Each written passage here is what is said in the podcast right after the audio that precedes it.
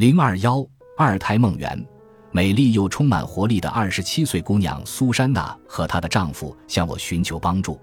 在生下第一个孩子后不久，苏珊娜就患上了可怕的类风湿性关节炎。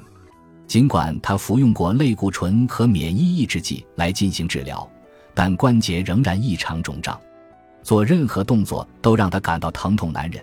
她甚至连自己的孩子也抱不起来。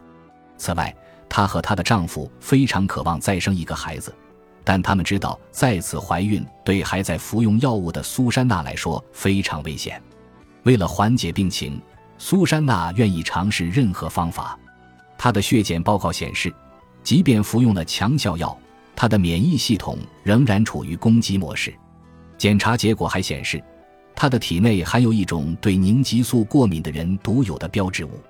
我随即让他开启植物悖论饮食计划，并停止药物治疗。万事开头难，我使用天然抗炎化合物，比如乳香提取物。大剂量的鱼油和维生素 D 三帮他缓解症状。随着时间的推移，他的疼痛有所减轻，体内的炎症标志物水平也慢慢下降，并趋近正常。如今，他和儿子一起玩耍时已经感觉不到疼痛，举起或抱着孩子的时候也不再勉勉强强。在他加入我的饮食计划大约一年后，我再次见到了他，还有她的丈夫和母亲。当初为了让苏珊娜能够坚持下去，他们也加入了我的计划。我告诉苏珊娜，她体内的炎症标志物已经降到了非常低的水平，现在可以备孕了。她的脸上立刻浮现出一丝淘气的神情。我就知道你会这么说，她说道，所以我已经抢先一步了。我刚刚拿到检查结果，已经怀孕四周了。苏珊娜后来生下了一个健康的女孩。但这次和她第一次生产时不同，直到产后七个月，她的类风湿性关节炎都没有发作。那么，她的丈夫和母亲呢？尽管她的丈夫非常热爱健身，但一度患有慢性窦道疾病。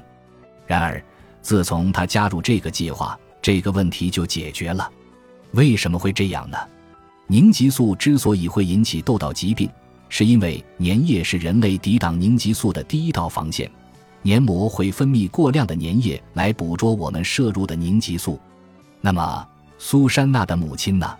她的糖尿病和关节炎都得到了缓解，胆固醇水平恢复正常，不再需要进行药物治疗，体重还减轻了三十磅。